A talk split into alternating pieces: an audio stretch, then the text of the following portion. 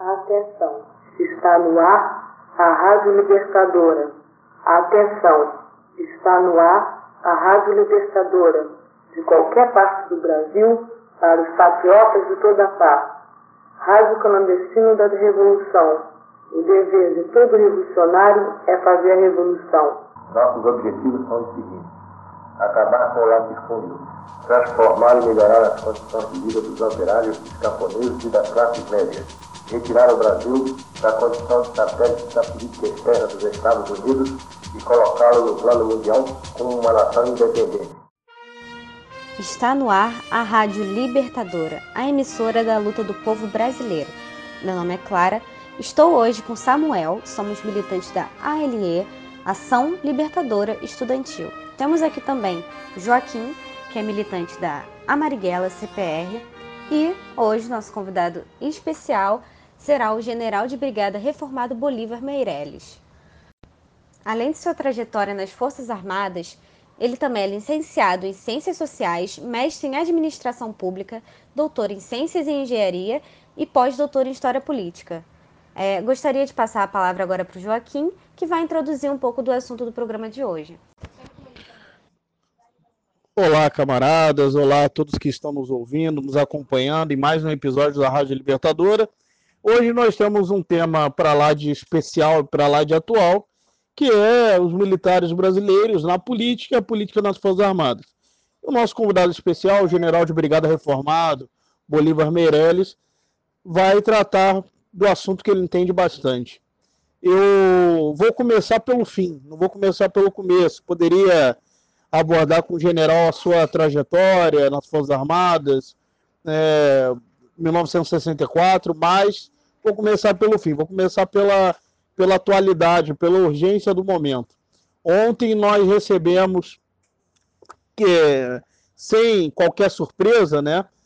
Nós recebemos uma nova, abre aspas, ameaça né, do presidente da República, Jair Bolsonaro, do vice, general Mourão, e do general é, Fernando Azevedo, ministro da Defesa, de que as Forças Armadas são monopólio, praticamente disse isso, em outras palavras, monopólio da presença da República, e em uma interpretação para lá de equivocada do artigo 142 da Constituição Federal, e de que se o TSE é, fizer um, um julgamento né, no sentido da cassação da chapa Bolsonaro-Mourão, que há sim o risco, né? há sim o risco é, de um de uma ruptura, né? Em outras palavras, foi isso que foi dito. O general Ramos, que agora está embarcando finalmente para a reserva, na revista Veja falou em tom semelhante. Inclusive, foi até mais expresso ao citar o TSE e o processo que está em curso de cassação da chapa Bolsonaro-Mourão. Nós, comunistas, sabemos muito bem o papel das Forças Armadas, mas é evidente que a gente quer escutar bastante a opinião do general Bolívar. Nós sabemos também que, neste momento, as elites dominantes do país, a burguesia do nosso país está dividida, está rachada. Entretanto, é, a burguesia já escolheu seu bonapartista em 2018, que é o Jair Bolsonaro. E o Jair Bolsonaro, para a burguesia, também precisa de governabilidade. Então é, é uma situação que não é surpresa, porém que foi agora mais intensificada no momento que o ministro da Defesa se envolve, porque até então o ministro da Defesa é, não, não estava envolvido nas ameaças aventureiras de Bolsonaro. General Bolívar, o que o senhor está achando disso? Eu acho que o governo do Bolsonaro é um governo fraco. Está fragilizado porque a, a classe dominante está dividida, não é? A burguesia está dividida. O Rodrigo Maia, no Congresso, representa os democratas, enfim, o, a posição do, do Supremo Tribunal Federal, que também é um tribunal de classe, não é? A lei, a lei é de classe, o, o, a, a própria Constituição é uma Constituição que tem resíduos fortes de classe e de autoritarismo, não é? Embora seja chamada Constituição Cidadã, não reverteu os militares caçados pelos atos institucionais quando foi feita a Constituição, e nem derrogou a anistia aos criminosos, torturadores da ditadura, não é? Não, e então fica e fez um artigo 142, embora esteja claro para mim e para os juristas, mas fica discutido, eles ficam jogando com isso. O Ramos é um general da ativa. O cargo de ministro da Defesa, embora ocupado por um general da reserva, é um cargo civil. Não tem problema ele se posicionar. O Ramos não pode ficar rodando aí em apoio, ou vai para a reserva mesmo, como ele colocou, ou como respondendo à autocrítica do principal chefe militar nos Estados Unidos. Foi e se autocriticou. É isso daí. Tem de se subordinar à Constituição, às leis e aos poderes. Militar tem de prestar continência aos poderes constituídos. Sim, General Bolívar. Esse, esse deveria ser o, o caminho, né? Os militares deveriam prestar continência aos poderes constituídos da República. Mas nós sabemos que ao longo da história não foi assim que a banda tocou e nós também não estamos esperançosos que a banda vai tocar dessa forma agora. É, ao longo da história, os militares brasileiros na política, para um lado e para o outro, né, são, são reconhecidos. Né? Nosso lado, nós tivemos Lamarck, tivemos Prestes, né, tivemos é, o Agildo Barata, e para o lado deles a lista é muito maior, né? Mas, e principalmente ficou maior depois de 64. Até então nós tínhamos um papel muito forte é, da esquerda dentro é, das Forças Armadas, ou seja, a política nas Forças Armadas sempre foi muito disputada. Hoje o senhor vê como não é um, uma ditadura do consenso, né? um consenso praticamente majoritário de apoio ao Jair Bolsonaro nas Forças Armadas. O senhor tem acompanhado é, essa ressonância do governo é, entre militares ativa? Ou o senhor acredita que, que há ainda um espaço em disputa? Porque tudo deve ser disputado na política, as Forças Armadas mais do que nunca, né? Porque se a gente pensa em construir um novo Brasil, a gente não pode deixar de lado o papel das armas, né? a gente não pode deixar de lado jamais o papel das Forças Armadas. Como o senhor tem enxergado isso? Né? Se a gente for voltar no passado, desde 35 que os comunistas têm dificuldade de disputar as Forças Armadas. Mas de 35 a 64, muitos militares se tornaram comunistas ou se tornaram de esquerda, ou na pior das hipóteses, o que já é, é extremamente emblemático, já é extremamente satisfatório, nacionalistas é, populares, nacional-libertadores, né, defensores do novo Brasil. E a partir de 64, com a ditadura militar, a gente tem a dizimação desse, desse setor, né? Como o senhor enxerga isso? E o reflexo disso na atualidade? São três pontos que marcam o anticomunismo nas Forças Armadas brasileiras como uma postura ideológica de trabalho interno. Primeiro, levante da Aliança Nacional Libertadora, não é? Ficou um anticomunismo larvar, já já colocado em cena, dizendo, inventando que foram mortos dormindo, os legalistas, aquelas coisas. Houve heróis dos dois lados. Houve um entrechoque que já tinha arrebentado em Natal, em, em Recife, no terceiro regimento de infantaria, aqui no Rio de Janeiro, ali na Urca. Bom, acontece que, com a Segunda Guerra Mundial, a aliança do, é, de grande parte do mundo ocidental democrático burguês com a União Soviética, que emergia.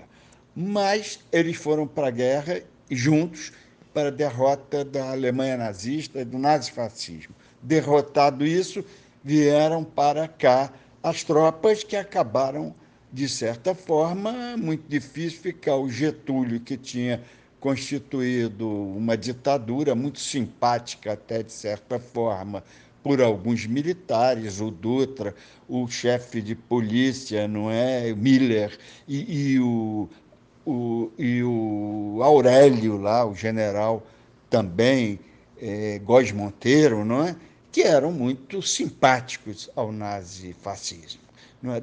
Derrubado o Getúlio, é, articulado também, porque o Getúlio era um, um fascista, um quase fascista, mas com um toque nacionalista, o Império Norte-Americano também tratou de ajudar e foram derrubados. Guerra Fria é um outro ponto no pós-guerra, de realimentação do anticomunismo dentro das Forças Armadas. Revolução do Fidel Castro em Cuba. Bom, a partir daí de 61, eu era cadete na época, não é introduzida a concepção do inimigo interno. Quem era o inimigo interno? Era o povo brasileiro na busca da sua libertação. Depois houve uma reação não é, do, do, do Brizola, que acabou junto com o general Machado Lopes no Sul, forma a rede da, da legalidade, com o governador Mauro Borges também de Goiás e o Seixas Dória em Sergipe é dada a posse negociada ao João Goulart. Ele toma posse num processo de uma invenção de quebra do presidencialismo, reconquista-se o presidencialismo. E o João Goulart fez um governo popular avançado, não é? Cria Petrobras, ele tem um grande projeto de educação popular, método Paulo Freire, um projeto de reforma agrária, então os grandes monopólios e oligopólios nacionais e internacionais, junto com o governo do império, na época era o Kennedy, não? derrubam o João Goulart. Há um golpe, mas no golpe não é militar. O golpe é sempre um, um golpe de classe. Então estava envolvida a grande parcela dos monopólios e oligopólios. Hoje o quadro é diferente, porque a burguesia brasileira está dividida. Aí, você vê no mapa, vê a Rede Globo batendo com Bolsonaro. O Bolsonaro, de certa forma, está enfraquecido, não tem uma CGT antigamente, que era dirigida pelo Partido Comunista Brasileiro, não é? É bem diferente do quadro atual. Qual é a ameaça que eles têm? A volta de um governo de conciliação de classes, como foi o governo do Lula e da Dilma, os governos petistas, é um, um, uma gargantada do Ciro Gomes? Não vejo isso daí. Não, não vejo. Ou então, hoje você tem o Dória discutindo com Bolsonaro, Fernando Henrique Cardoso, está muito dividido o processo. A igreja não é uma igreja tão reacionária, a igreja católica, estou falando quando era nos idos de 1964. Nós não, hoje não vivenciamos uma guerra fria. É bem diferente. Eu não acredito que vamos ter um movimento tanques na rua. Não vejo essa possibilidade. Então, General Bolívar, nós temos uma certa concordância na avaliação de que o risco ele existe, mas o risco ele é reduzido justamente pela, pela divisão das classes dominantes sobre o assunto, sobre o assunto governo Bolsonaro, justamente pelo tensionamento dos poderes da República, né? Que os poderes da República, como brincavam, brincava Milo Fernandes, seria o Exército, a Marinha e a Aeronáutica. Não, não são. Hoje, né, o, o Supremo Tribunal Federal, o Poder Judiciário e o Poder Legislativo eles têm cumprido um papel é, institucional de tensionamento com o poder executivo, com o presidente Jair Bolsonaro, nos temas das liberdades democráticas. É claro que no projeto econômico eles estão unificados, né? Eles estão unificados. Então, um projeto que é de classe, um projeto que é, que é das classes dominantes, mas as classes dominantes têm uma divisão política no que, no que diz respeito ao encaminhamento do governo Jair Bolsonaro. E essa divisão política das classes dominantes é, não dá sustentação para uma ruptura né, da ordem democrática de 88, democrática burguesa de 88, por parte das Forças Armadas. Seria um voo solo, seria uma aventura, mas nós é, já vivenciamos aventuras em outros momentos. Né? 64 não foi uma aventura, certamente não foi, como você mesmo é, muito bem lembrou, né? as classes dominantes estavam unificadas em torno do projeto do golpe de 64, né? não foi um golpe meramente militar. E hoje nós não temos esse cenário, as classes dominantes são divididas sobre o que fazer diante do governo Bolsonaro.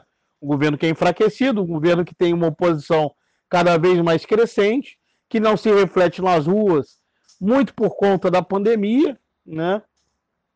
E também pelas debilidades é, dessa oposição, porque a oposição maior ao Bolsonaro hoje, aí fazendo uma crítica e autocrítica, mas mais crítica à esquerda hegemônica, porque o nosso partido é muito pequeno, uh, a oposição maior ao governo Bolsonaro hoje é parte da direita liberal, né, por parte dos setores das classes dominantes que se colocam contrários a esse governo, não no projeto econômico, mas sim na questão da liberdade democrática, o que já é muito, o que já é muito. Por isso que é necessário, sim, é, ter linhas é, táticas diversas, né? e uma linha tática muito importante é, sim, a da amplitude pelas liberdades democráticas, pela preservação é, dessa ordem é, democrático-liberal de 1988. Bem, eu gostaria agora de fazer uma pergunta um tanto quanto mais polêmica, né? Como o senhor veio tratando, a esquerda foi excomungada das Forças Armadas no período da Guerra Fria, uh, sobretudo né, no nosso país em 1964, né, depois de 1964. E nós tivemos uma, uma retomada de diálogo nos anos do governo FHC. Né? Setores da esquerda conseguiram dialogar com setores das Forças Armadas no governo FHC, muito por conta do sucateamento que o FHC fez né, nas Forças Armadas e também por conta do, do projeto privatista ultraliberal né, que o FHC possuía. Né. Hoje, é, ironia do destino, né, são representantes egressos das Forças Armadas que cumprem uma agenda mais liberal, essa sim, ultraliberal, eu me equivoquei. A do FHC seria neoliberal, né? Essa, agora o Paulo Guedes, é ultraliberal. Cumpre uma agenda ultraliberal no país. Bem, em 2002, o Clube Militar orientou o voto para o ex-presidente Lula no segundo turno contra o José Serra. O então presidente, hoje, né, então deputado federal à época, Jair Bolsonaro, que sempre faz questão de dizer que é capitão Bolsonaro, também orientou o voto, pediu o voto para o Lula contra o Serra na época, porque era um momento de romper né, com o neoliberalismo de FHC, e depois o que a gente vivenciou é que, de fato, né, o governo Lula, é, os governos petistas, uh, de fato, melhoraram bastante a questão orçamentária das Forças Armadas. Como o senhor explicaria essa esse giro de 2002 para 2018, né, com a eleição de Bolsonaro? Nós temos uma, como a gente está gravando de uma forma é, diferente esse podcast, né? Eu já vou dizendo agora a nossa a nossa réplica à sua resposta. Nós entendemos que por mais que nós carregamos né, o nome do comandante Marighella e nós somos é, faz parte da nossa luta a questão é, da memória, da verdade, da justiça, aqueles que foram perseguidos, aqueles que foram torturados, aqueles que morreram na ditadura militar, mas a gente enxerga que no momento que se mexeu com o vespeiro sem acabar com o vespeiro, sem resolver o problema, ali na questão da, da Comissão Nacional da Verdade, momento que se tocou, se cutucou essa onça com vara curta e não foi até o fim, e no momento também que não mudou o currículo das Forças Armadas, no momento que não influenciou a direção é, política das Forças Armadas, porque há uma direção política, é, neste momento se perdeu o bonde da história. Né? Então, de repente, era até melhor não ter cutucado essa onça com vara curta. Né? Ou o senhor acha que, que não, que não é por aí. E além disso, evidentemente, a questão que a esquerda brasileira se encontra, é, em especial durante o governo Lula, né, a partir dali, se encontrou num, num, num caminho identitário, né, abrindo mão de, das questões da classe, da questão nacional. Não se falava é, até pouco tempo, a, a fundação a partir de 2013, mas é, hoje em dia já, já tem mais forças de esquerda ressaltando a questão nacional, né? Mas nós tínhamos um, um certo vácuo nesse sentido. Então a questão identitária acabou sobrepondo as questões é, da nação e a própria questão de classe, né? Então o senhor enxerga que foi por aí esse intervalo 2002, Clube Militar vota no Lula. A partir de 2005 já, né, por conta do mensalão, começa-se uma oposição do Clube Militar ao governo Lula. E em 2005 é, também já depois teve o, a questão da, da, da Comissão Nacional da Verdade e o identitarismo, e isso rompeu as pontes que poderiam ter sido é, instaladas ali em 2002? O senhor entende dessa forma? Porque para a gente, sem, sem disputar a política das Forças Armadas, a gente não consegue avançar plenamente na construção do novo Brasil. A gente consegue avançar, mas não plenamente. Tanto é que deu no Bolsonaro. Bem, existe um livro que foi publicado, ele foi editado pela Expressão Popular, que chama-se Militares e Política no Brasil. Tem um texto meu de umas 50 laudas sobre a ideologia e, e a educação do, na educação do militar, não é? Eu vejo o seguinte: mexer em currículos só não é o fundamental. É bom, mas precisa saber quem é que vai dar as instruções, não é? Uma coisa seria você ter o mesmo título no currículo, botando a história para trás. Ou Goberi do Couto Silva dando aula, ou o Nelson Werneck Sodré dando aula. Seriam coisas bem distintas no encaminhamento do programa, das aulas ministradas, das instruções. As Forças Armadas são de uma composição básica das camadas médias. Tem gente, não tem muito das camadas médias altas, mas tem umas camadas médias médias e, e até é, oriundos das camadas dos estamentos, do, do, do grupamento mais é, baixo, digamos assim, no sentido de, de pirâmide social da sociedade. São pessoas que têm ali, entrou para o curso da Academia Militar das Agulhas Negras, sem dúvida alguma, para o que, o que pretende ali, tirando a, a questão ideológica, você vai ter uma boa formação né? em física, em matemática. Não é? é um curso caríssimo, mais caro do que um curso de medicina. Só poderia ser dado porque é o Estado que está formando. Além do que, o cadete tem lá uma mesada ainda. Tem comida, quatro refeições por dia, você tem roupa, porque é farda, você tem edu, instru, instru, instrução militar, você tem cadeiras de formação, etc. Mas eu acho que a base, a ideologia permeia muito as mutações é, executadas pelas Forças Armadas. O Barão de Tararé dizia, não é? De onde não se espera é que não vem mesmo.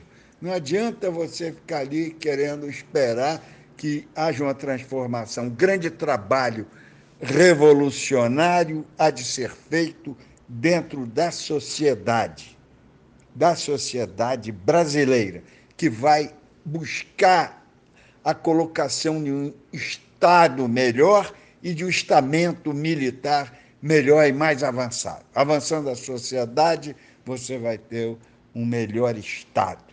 Não é o inverso, basicamente, não, embora haja uma relação dialética também de um bom Estado, educador, etc. Mas o grande trabalho revolucionário que busca uma sociedade igualitária, que busca uns caminhos de consciência, uma visão fundamentalmente internacionalista de trabalhadores, há de ser feito o trabalho dentro da sociedade.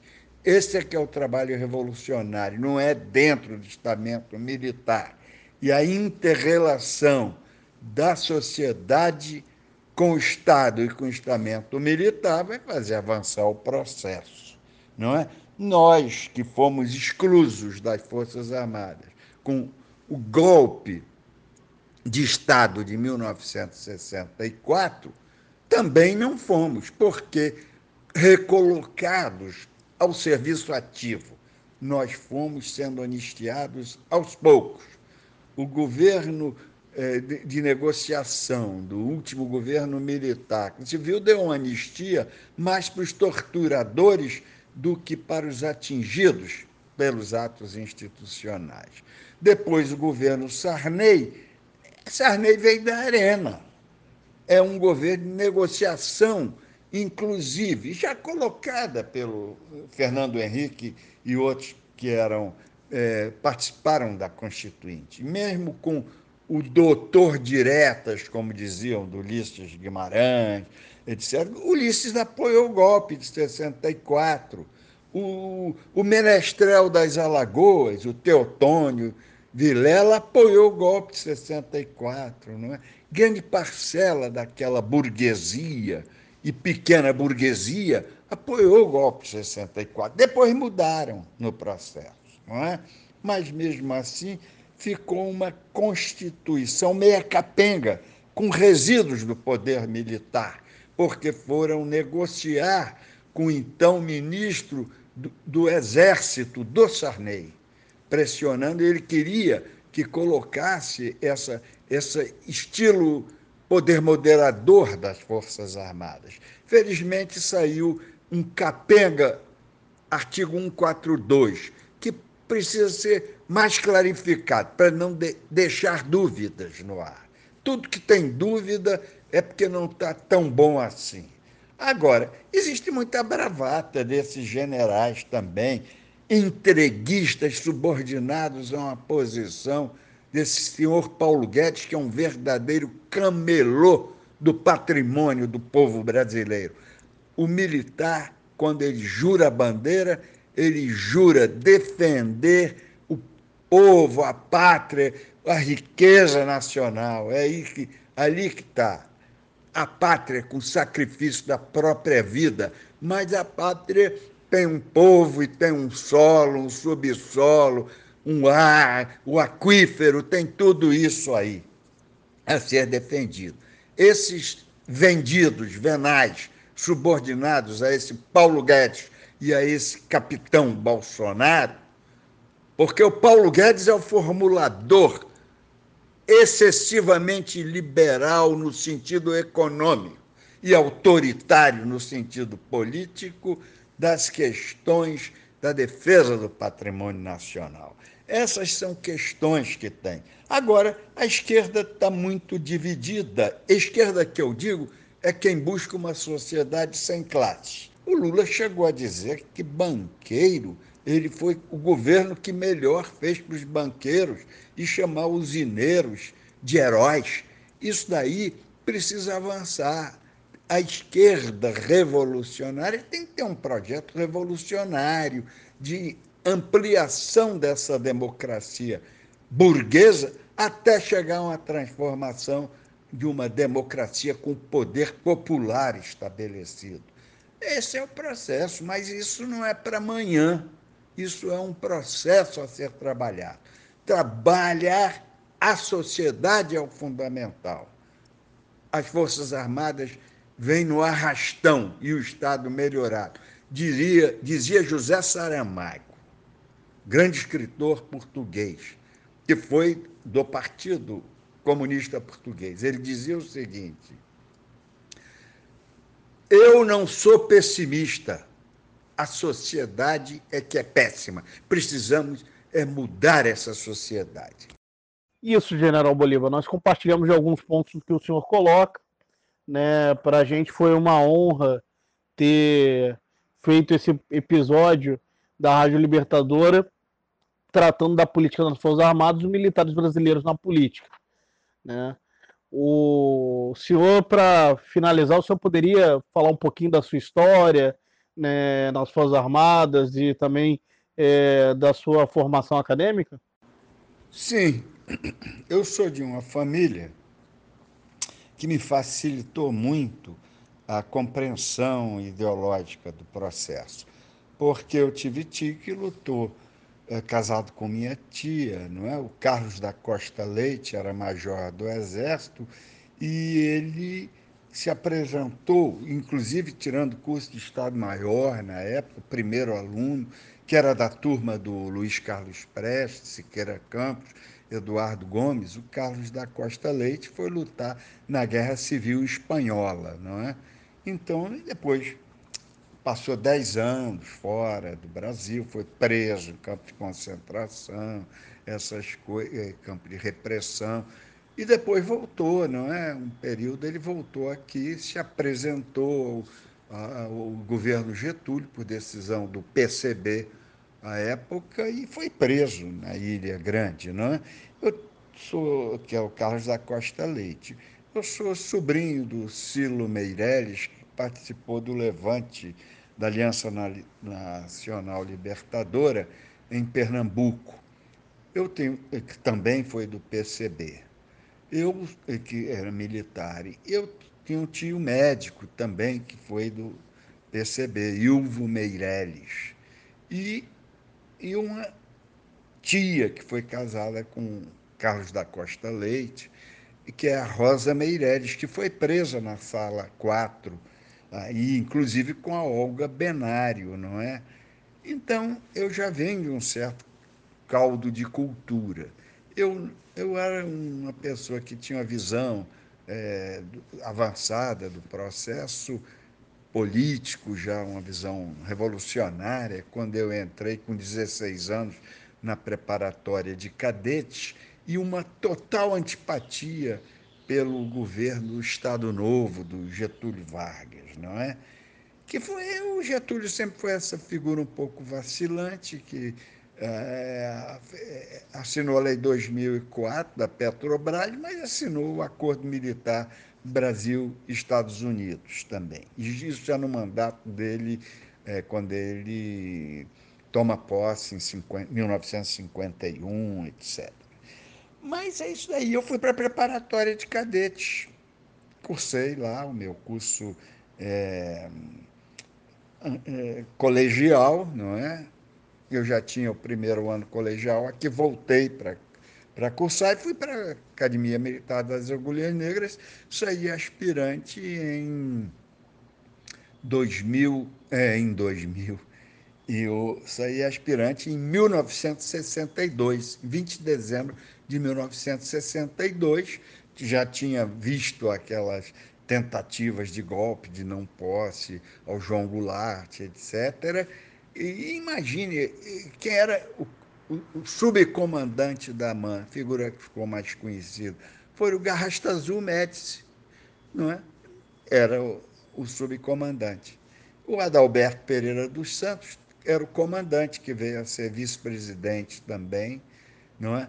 Enfim, eu me apresento em março de 63, de 1963, em Goiânia, no 10 Batalhão de Caçadores, não é?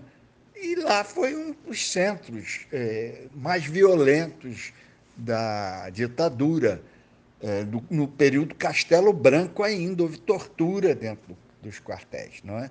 Aí eu me posicionei contra, criticamente, não é?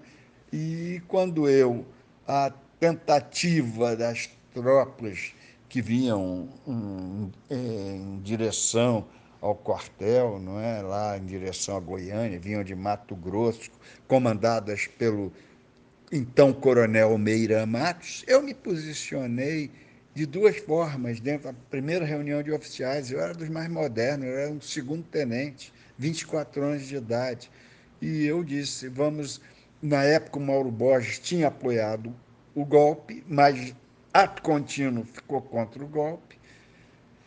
E eu, na época, ele ainda estava. Eu digo: acesta os morteiros para o palácio e vamos reforçar fazer uma chamada popular, porque a CGT, inclusive, estava se apresentando ao quartel, buscando se armar, enfim, para resistir ao golpe. Não é?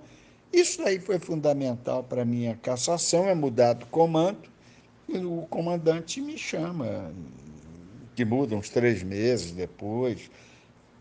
Olha, o tenente, eu, eu não queria ter com, servindo comigo um tenente com ideias socialistas.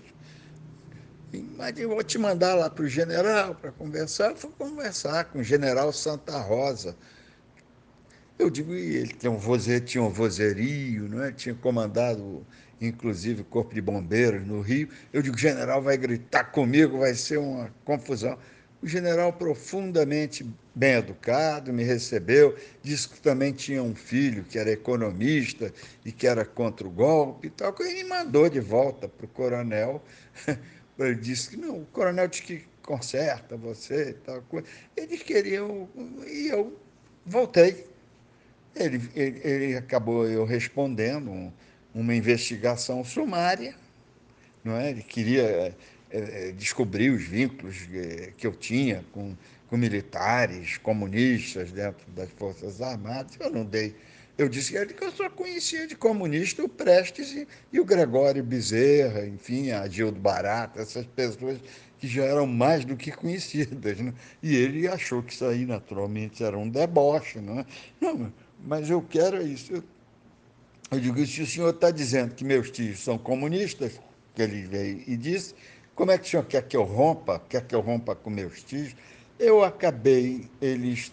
Um, houve um problema de um capitão lá, com um soldado eh, meu, que eu que hora comandava petrechos pesados, companhia de petrechos pesados, e um soldado subordinado a mim, e que tinha roubado, sei lá, um, um rádio de um capitão Albuquerque, e, eu, e eles pegaram e foram torturar o rapaz lá no estande de tiro. Aí é que eu digo, prender é uma coisa, mas torturar não pode. Aí eu industrializei o soldado para fazer a, a, é, reclamar, enfim, né? É, e eu dei entrada lá na reclamação do soldado, é? na queixa do soldado, no, na secretaria. Isso daí de manhã, à tarde, eu já estava preso e jogado lá na circunscrição de recrutamento. Não sofri tortura física maior, não, mas 11 dias depois eu estava demitido das Forças Armadas. Eu devo ter sido preso no dia 3 ou 4, sei lá, de setembro. Não, no dia 14 saiu a publicação. Não é? Estava um movimento de muita gente presa na circunscrição de recrutamento é, que, que, jovens que, que davam aula no, no plano de, de alfabetização de adultos, do método Paulo Freire, essas bobagens que eles foram fazer. E aí eu vim para casa, depois fiquei lá uma semana, ainda tive contato com o governador Mauro Borges, que já estava contra o golpe. Tal coisa. Eles queriam, na realidade, pegar e derrubar o Mauro Borges, que tinha feito um projeto estatizante e o Mauro Borges também deu, distribuiu terra para aqueles camponeses lá do Porfírio, lá do, de Goiás, acho norte de Goiás, essas coisas. E, e tinha muita gente esquerda nas, como secretários do Mauro Borges, e eles centraram fogo ali. Aí eu fui, vim para o Rio de Janeiro, casa da minha mãe, fiquei, acabei e tirei um curso de dois anos de administração pública na Fundação Getúlio Vargas, depois mais quatro anos na Faculdade de Filosofia da UEG, atual UERJ, e fui para mestrado depois em, em, em, administração pública na Fundação Getúlio Vargas, e depois fui para COP, aqui na Universidade Federal do Rio de Janeiro, e tirei o doutorado em Engenharia da Produção. É, é um título muito bonito, Doutor em Ciências em Engenharia da Produção. Enfim, a minha cabeça é uma cabeça muito civil. Eu tenho esse título e que eu uso em sentido do povo, porque eu conquistei esse título na luta pela anistia, etc. Eu procuro devolver um pouco do que eu recebi. É isso daí. Estou à disposição de vocês, essa é a minha trajetória de vida. Depois eu fui caminhando, não é? Dei aula em faculdade, é, fui para com a vitória do Brizola, fui para a escola de governo aqui, que é a Fundação Escola de Serviço Público lá, me aposentei civilmente. Hoje eu presido a Casa da América Latina.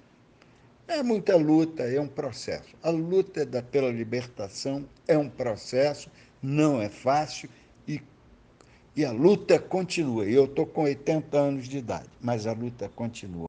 Quando eu saí, eu vim aqui para o Rio e fui fazer o trabalho político. Não é? Fui candidato do Prestes a, a deputado federal constituinte não é? em 1986 não é? Essas coisas que nós fomos travando. E o grande torturador de Goiânia, lá, quando eu servia, precisa registrar o nome dele, era o coronel Danilo Darcy de Sada Cunha Melo. Isso tem de finalizar dentro das Forças Armadas, ele é um traidor. Mas nós temos um presidente que defende o, o coronel Ustra, que é símbolo da tortura, é, a situação é esta que nós estamos. Tem de dizer essa juventude, isso tudo, essa história que foi, tem de formar o jovem.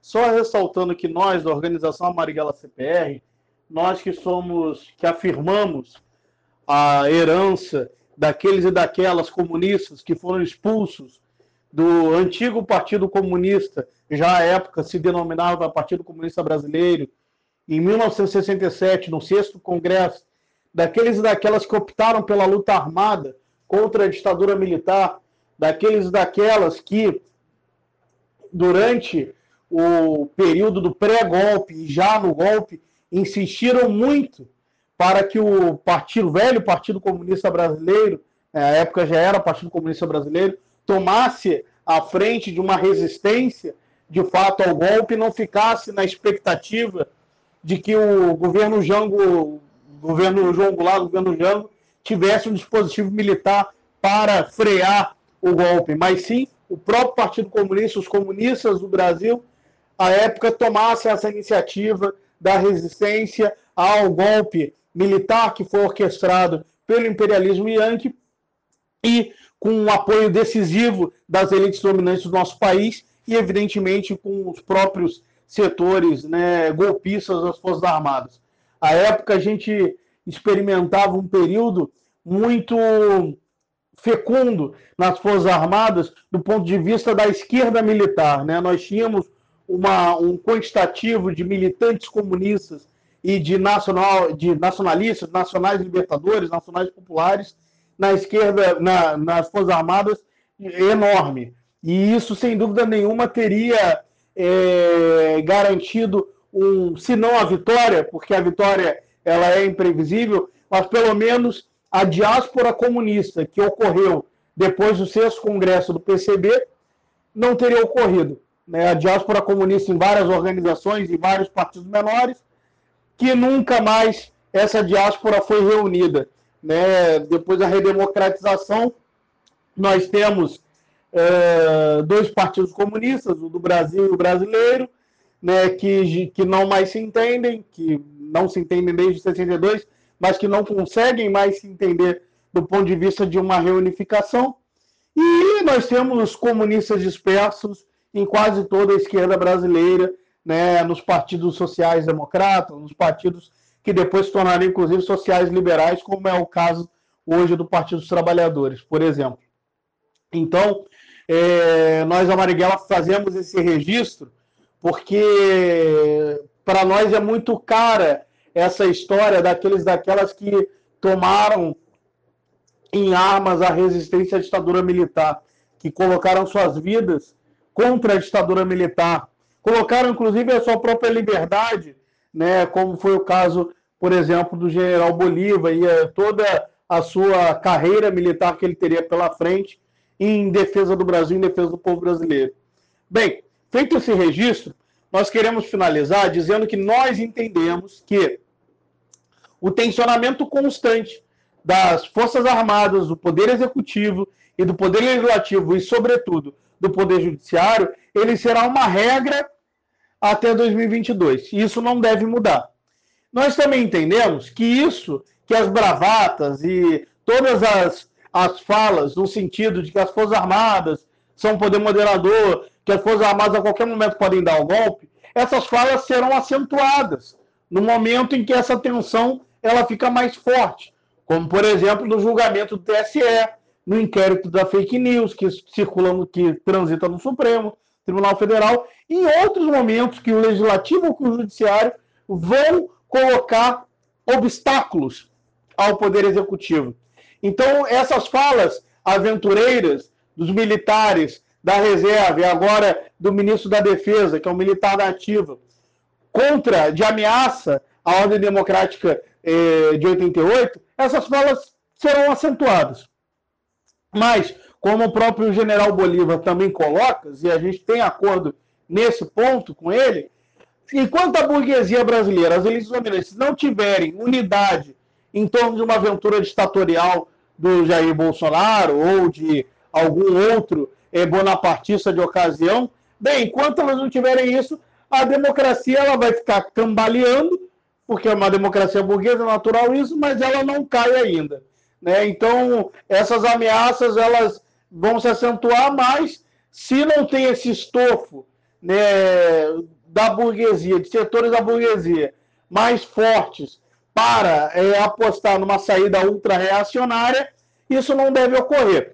Agora, é claro que nós precisamos ter muita cautela neste momento. Não é porque dizemos isso que devemos intensificar uma luta é, de pagar para ver, né, literalmente. Nós temos que compreender que o momento é de descenso, o momento é de reorganização da esquerda brasileira depois da, da hecatombe de 2016. E aí, quando eu falo esquerda, diferentemente do general Bolívar, eu falo do campo progressista. Eu falo de uma esquerda de uma maneira muito mais ampla. Nós somos da ala da esquerda revolucionária, porque de fato somos comunistas. Agora, não dá para negar a, o caráter de progresso, o caráter de avanço é, que algumas outras organizações, muito maiores, que inclusive são hegemônicas no campo progressista, também possuem. Não posso negar isso, por exemplo, do Partido dos Trabalhadores. Agora, nós sabemos as limitações gigantescas do Partido dos Trabalhadores e nós não estamos assim por acaso, nós não estamos com o presidente Jair Bolsonaro por acaso. O PT é muito, é, muito culpado né, de todo esse resultado catastrófico que vive o país hoje. Afinal de contas, administrou o país durante 13 anos. Nós também não podemos ignorar que a luta revolucionária passa também por um setor das Forças Armadas que precisam ser alcançados pelo nosso discurso, precisam ser alcançados pela nossa luta. Porque no momento em que a gente imagina a luta revolucionária eh, como uma mera, como somente luta de massas, a gente simplesmente vai recair num, numa situação de incapacidade de tomada, né, de fato, eh, do poder. Né? Isso é uma obviedade, a história não nos nega isso.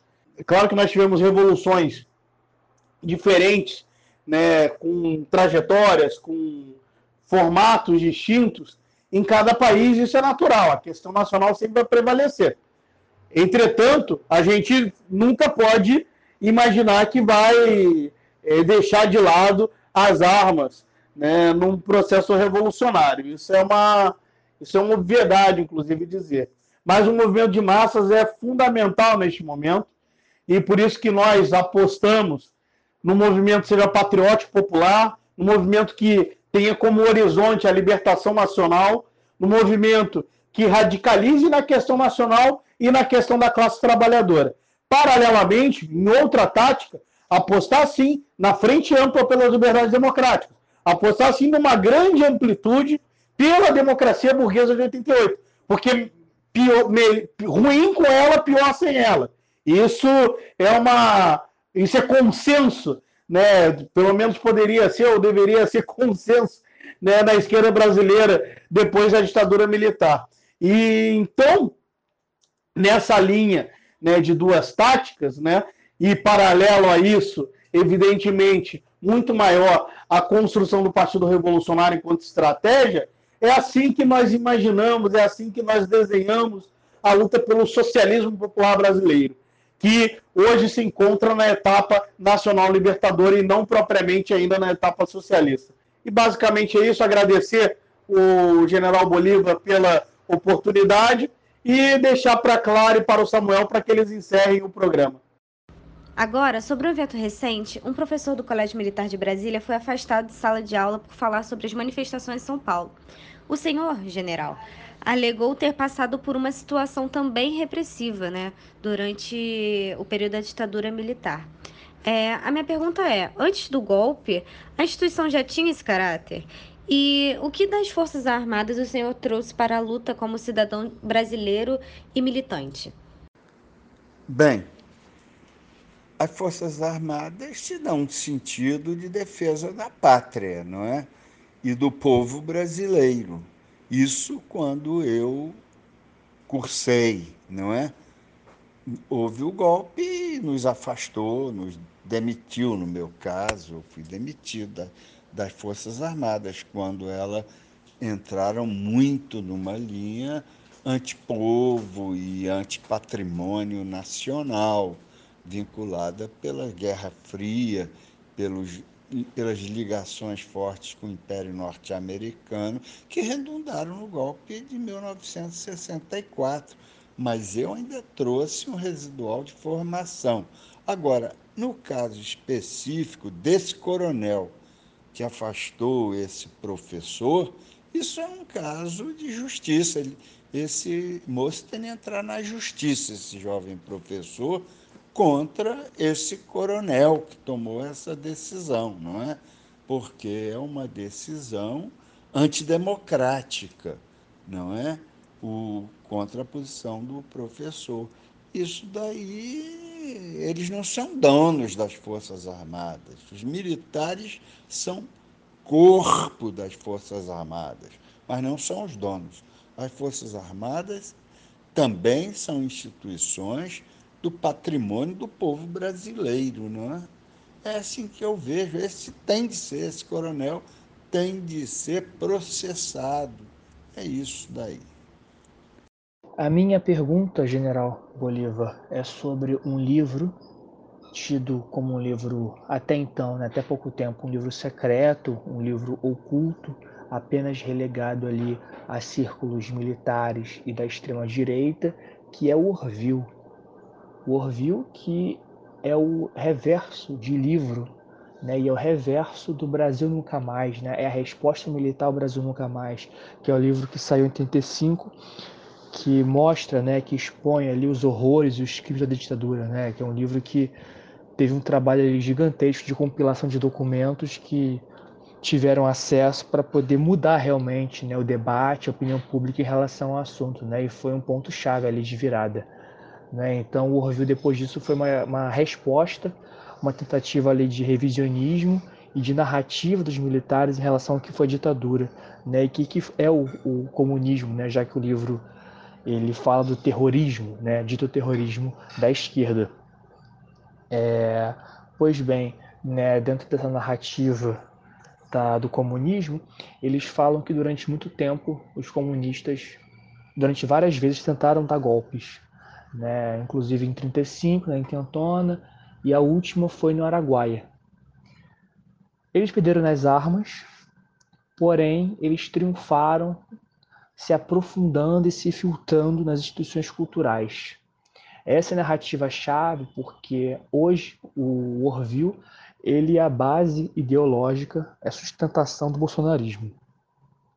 Entender bolsonarismo é entender o que é o Orville, né? Isso justifica, inclusive, né, por que, que no seu governo, logo depois que ele é eleito, se não me engano, Flávio Bolsonaro, ele afirma que ele tem um interesse muito grande na área cultural. Né? É óbvio, né? Se alguém que leu o Orville e que estudou o Orville ali como militar e sabe né, a importância ali de se combater esse inimigo que é baseado ali nessa doutrina da, do combate ao inimigo interno, né?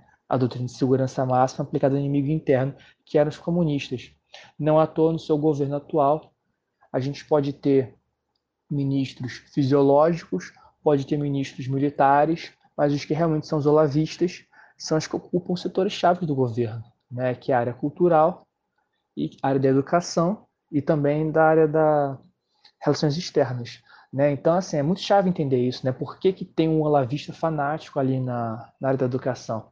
Porque faz parte dessa narrativa né, de se, se os comunistas estão infiltrados nas instituições, então cabe a alguém enfrentá-los e por isso que o, o Ventralb ele tem essa política tão agressiva de realmente querer destruir a universidade. Né? Então, minha pergunta diante de toda essa, dessa narrativa, toda essa explicação, é o seguinte: né? como proceder, qual é a sua visão sobre esse livro, né? qual influência você acha que esse livro tem hoje dentro do meio militar, se você tem esse tipo de informação e qual a sua opinião sobre essa guerra cultural que tem se feito em cima desse livro, a partir desse livro como base ideológica, e qual caminho você traça a ser seguido diante disso para poder derrotá-lo. E claro, né, intentona é como chamam, né? Para nós é levante, apenas uma correção aqui breve. Bem, eu não conheço esse livro, não o li, é claro, não é? então não tenho a menor condições de opinar sobre ele. Eu até agora vou ver se descubro, para ver se me intero, mas eu desconheço, tá bom? Infelizmente não posso responder essa questão. Agora, quanto à cultura, os, os reacionários é, não digo ser fascista porque eles são entreguistas, os fascistas não eram, mas são profundamente autoritários e muito parecidos métodos fascistas. Eles são contra a cultura, não é? Isso é óbvio, não é? Eh, eles são, e esse ministro da Educação, vai, vai Traub, essas coisas, é tudo contra a educação, contra a cultura, é a anticultura. Acho que agora respondi a tudo, né? Está finalizada, né? Muito obrigado pelo, pelo convite e respondi nos limites da minha competência. Um abraço para vocês. A luta continua. Bom, e assim nosso programa chega ao final. Eu gostaria de agradecer a todos os ouvintes e, é claro, aos participantes: Samuel, Joaquim e o general Bolívar por ter topado essa conversa conosco. Muito obrigada. É, Para quem gostou, siga a gente nas redes sociais. É, os arrobas são arroba amariguelacpr, arroba arroba. Muito obrigada.